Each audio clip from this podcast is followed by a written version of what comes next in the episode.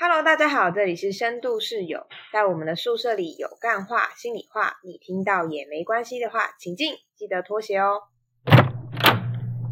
上一集节目我们讲到了我的督导创伤，那这一集节目我们就来谈谈我的督导创伤是如何对我现在的督导工作造成一些影响。嗯，就是上一集有提到说，我头几次接触了督生的时候，我脑海中都会不由自主的浮现出我前督导的脸，以及他跟我督导的点点滴滴。我觉得对我来说，这是一个惶恐嘛，就是我会很担心自己是不是会变成那个样。嗯，可能因为在督导中经历过那种觉得自己很烂，然后什么事情都做不好，智商做的很烂，本人也很烂的这种感觉，我就很担心，那我到底可以带给我的督生什么啊？我会不会不仅没办法在专业上面让他有所学习，我还让他觉得自己很烂呢？嗯，就你也不想要做出跟前 督导一样的事。对啊，但我觉得幸好的是，我就很努力的在回想我过去也有一些好的督导经验。嗯嗯，虽然我有过不好的督导，但他只是在我这么多督导经历里面的其中一位。我还有其他好几个督导都是让我感觉能够专业成长，然后又觉得被赋能，更有信心往前走的。嗯，所以你怎么让你的都生知道这件事？嗯，我觉得这也是为难的地方，就 是我记得我第一次跟他谈论的时候，就是我第一次跟他讨论他来这边实习的期待，呃，实习有哪些规定啊，有哪些需要让我知道的事情，然后讨论一下他对实习的想法。那在结束前呢，我就跟他说，我希望他如果在督导的过程中有任何的不舒服，甚至觉得这样子的方式没有办法帮忙到他，嗯或希望督导的方式任何有一点点的调整，都可以告诉我。，OK，就是我欢我欢迎他告诉我这样。那他刚开始有点听不太懂，嗯、所以我我就换了个方式在讲，我就跟他说，因为我觉得我这个督导身份的存在是为了要协助他学习跟成长，所以应该是我要配合他。他如果怎么样能够有最大的学习、最大收获，那我应该就要能够满足他学习上面的需求。我应该要嗯能够调整我的模式，而不是要他调整他的模式来配合我。对啊，就是应该是要以他为这整个关系的中心，怎么学习或他需要什么来决定的。没错，所以我就让他知道，除了在督导的方式之外，我跟他的关系如果有任何一点让他觉得，嗯，这样子我没办法好好学习，他也可以跟我说，那我很清楚的跟他讲，是我要配合他。嗯嗯嗯，只是我就觉得讲完以后还是会害怕啊，对啊，因为其实我回想起来，我的伤害我的那个前督导，他不是没有想做这件事、欸，他有这样跟你说过吗？有，但他讲的方式不完全一样啦。就是他曾经在我们督导的过程中有问过我，督导了一段时间，我有没有觉得需要调整的地方？嗯那个时候是我还在自我怀疑的期间，还在那个阶段，所以我当时觉得是自己的问题，不会觉得是他的问题。就当他这样问我的时候，我就想说，哎，是不是这是一个能够坦诚或者能够交心的时刻了呢？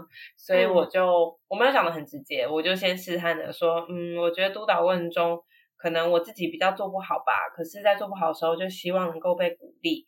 所以可能会希望督导过程中更让我有一些自信，这样。那我现回想起来，他的回复也不让我意外啊。当时呢，他就又在骂了我一次嘛，反正他就是说，他觉得他已经对我有很多的称赞了，啊，然后是我自己没有感觉出来。然后他也再度了分析说，是不是我这个人就是太需要别人的肯定之类的，就二度伤害。就很莫名其妙啊！就是你你要问我，然后我讲了以后，你又说这个你没办法，或者是我的问题。太怪了。可是我觉得，虽然他都有很多伤害，可是我我有感受到他其实是想要成为一个好督导的，他只是没有做到或做不到。可能对他来说，他也没有意识到这件事情，或者他说的话对你的影响吧。对，这就是让我现在会害怕的地方。我感受到我前督导，他其实有想要好好督导我，他想要成为一个好督导，他想要给我一些学习，我有感受到他这个意图。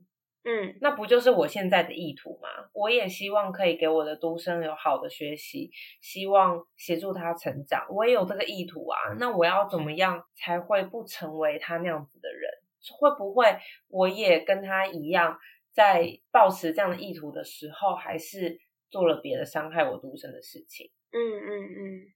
这才是让我最惶恐的地方。不过，我觉得这就是你跟你督导很大的差别啊，就是因为你会有这样的担心跟反思，就是你已经在走在一个以督生为本位的路上。可是，说不定我的前督导也是这样想的啊，说不定他也是自认为以督生为中心的啊。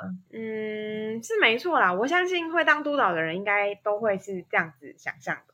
但实际上有没有在思考或者是反省吗？自己说出来的话可能对都生有什么样的影响？就他不一定会这样想吧。可是他很认真的思考哦，因为他还有跟我督导的时候，他有一度督的很挫折啊，他就一直觉得我怎么冥顽不灵啊，然后 不交作业。刚开始那几次，一阵子以后，他也会有时候会觉得，为什么我督导的时候想要先讨论的，跟他想要先讨论都不一样，他就觉得我是不是都抓不到重点之类的。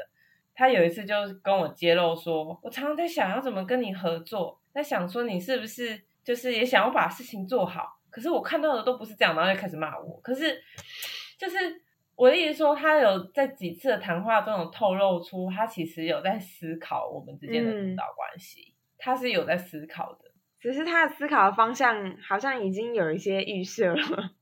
对我担心的是，对我有思考，我尝试以我独身为本位，在意权力议题，所以我小心谨慎。可是这种事情会不会发生在我没有注意到的时候？所以督导还是需要有督导啊。对啊，督导要有督导的督导啊。然后这就是我最生气机构的地方啊，就是他没有再问过我想不想要担任督导，能不能担任督导，能不能给我督导资源的情况下，就直接叫我当督导。嗯，他可能完全都没有考虑过，就是你也是一个菜鸟督导哎。你根本都还没有督过别人。对啊，老实说，我也没有受过督导训。嗯嗯嗯，我知道将来这个专业是要推就是督导训的啦，要往这个方向前进。可是我还没有做过督导训。嗯，因为有点来不及用啦。就虽然说这个督导制度好像推行了很多年了，或者是督导训练啦，可是。好像大家还没有那么普及，而且我的机构应该要我接实习生，他应该也要先，比如说花钱让我去接受督导训，来个一两年或完整的一个训练后，再要我接督生吧。真的，其实照理讲，正规流程应该是要这样子的。对啊，忍不住抱怨一下哎。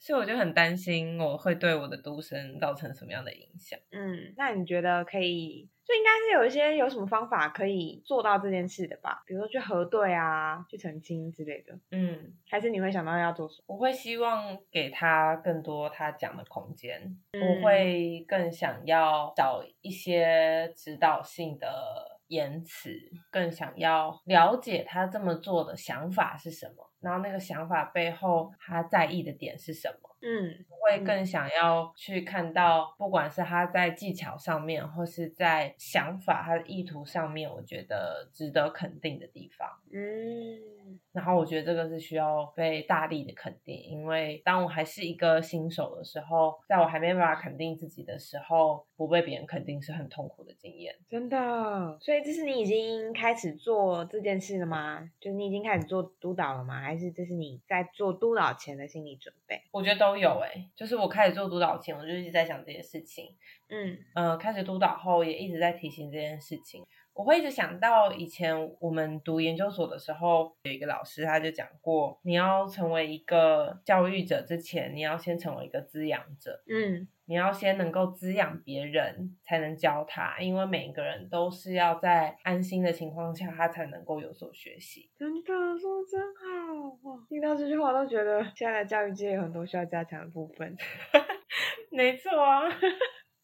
当然，如果以宏观来说，我刚刚说的这些担心的，其实也是这个制度的问题啦，整个结构。对啦，我的组织、我的机构这么做，因为它没有被规范，它一定要这么做，就代表这是一个系统性的问题。对啊，现行之下无可奈何的时候，我好像也只能就是提醒自己，可能就像你刚刚前面说的吧，就是你有过这样的经验。受到督导的伤害，所以你更会有敏感度，知道自己怎么做比较不会伤害到这个独生。嗯，但我觉得我刚刚突然有另外的想法是，说不定这也是对都生来说是不容易的，因为说不定大部分的都生很习惯被指导，很有方向性的，很有规范的，嗯，说不定以他为中心的督导，会不会对他来说可能很反而很不习惯呢？哎、其实我前两天有在想这件事、哎，真的就是我一直在回想，当我还是一个超级无敌菜菜菜鸟的时候，我心中想要的督导是怎样。嗯我就发现，我会很希望我的督导可以给我很多明确的指令，告诉我的时候要讲什么，我这句话要怎么修改，我要怎么做，嗯而不是在讨论我们的智商关系，甚至是我的个人议题，甚至是这个时候在那个场域到底发生什么事。嗯，我觉得那个对到底自己表现如何的焦虑感太大了。对，所以这也是阶段性的不同吧，就是在最初菜菜菜菜菜到不行的新手的时候，好像其实是需要有一些更有方向的，知道自己要怎么做。也因为这样子有一部分的明确的指导，在逐渐的变成是以自己为中心的督导关系。对啊，所以我这几天也在思考这个之间要如何拿捏。对于一个还非常菜的新手来说，他需要多少的明确指导，能够让他在目前智商中克服一些焦虑。或者是他有有一个方向可以遵循，但是在给予明确的指导的同时，这个明确指导会不会又不小心阻碍了他学习自己判断，学习他其实是有能力的一个助人者？嗯，这两个其实走到极端是有一点相违背的。当你给太多指令的时候，其实学习者他会觉得好像我就是要照这些指令，我没有办法自己判断，嗯，对他会比较担心说，那如果我没有做到，这样是不是就不够好？尤其当这个指令特别明确的时候，所以我觉得嗯难就是难在那个拿捏吧。嗯，对啊，这拿捏其实也蛮重要的。但我觉得我自己想象上啊，也许督导可以做的是给出一点点空间，去让督生能够表达自己的想法，而且是要安全的表达自己的想法。比如说可以确认呐、就是比如说给出一个明确的建议的时候，也可以再多问问他说，那他对于这个建议觉得怎么样？还是他其实有自己不同的想法？我觉得就是那个关系的透明度再打开一点，说不定那个拿捏也就不会那么困难了。我觉得对我来说是一个好的提醒，我可能会想要了解我的读生对我的提议，他会觉得有哪些困难在实施上。嗯我想要透过这种方式来让他知道，他是有空间可以去驳回我的建议，嗯嗯嗯，所以借此拉平一些我们权利的不对等，因为权利不对等一定会存在的。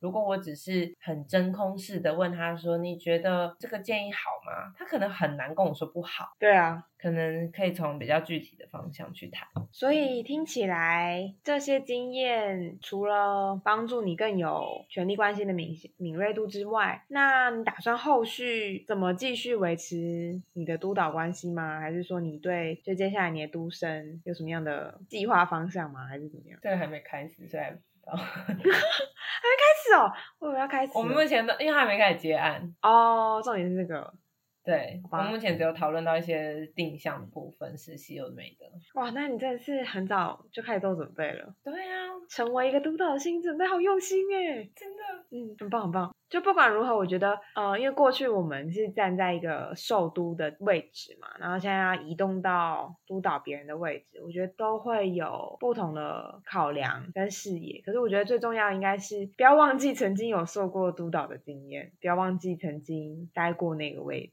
然后我觉得也不要忘记，不管是好的或不好的督导经验，我的受督经验。嗯嗯好的受督的经验，它让我知道怎样是舒服的，怎样是滋养的，是赋能的。然后不好的督导经验让我知道，原来被压迫的感觉是什么，怎么样会造成压迫。嗯嗯，所以就期待接下来我的督导工作可以顺顺利利，希望我真的不要误人子弟。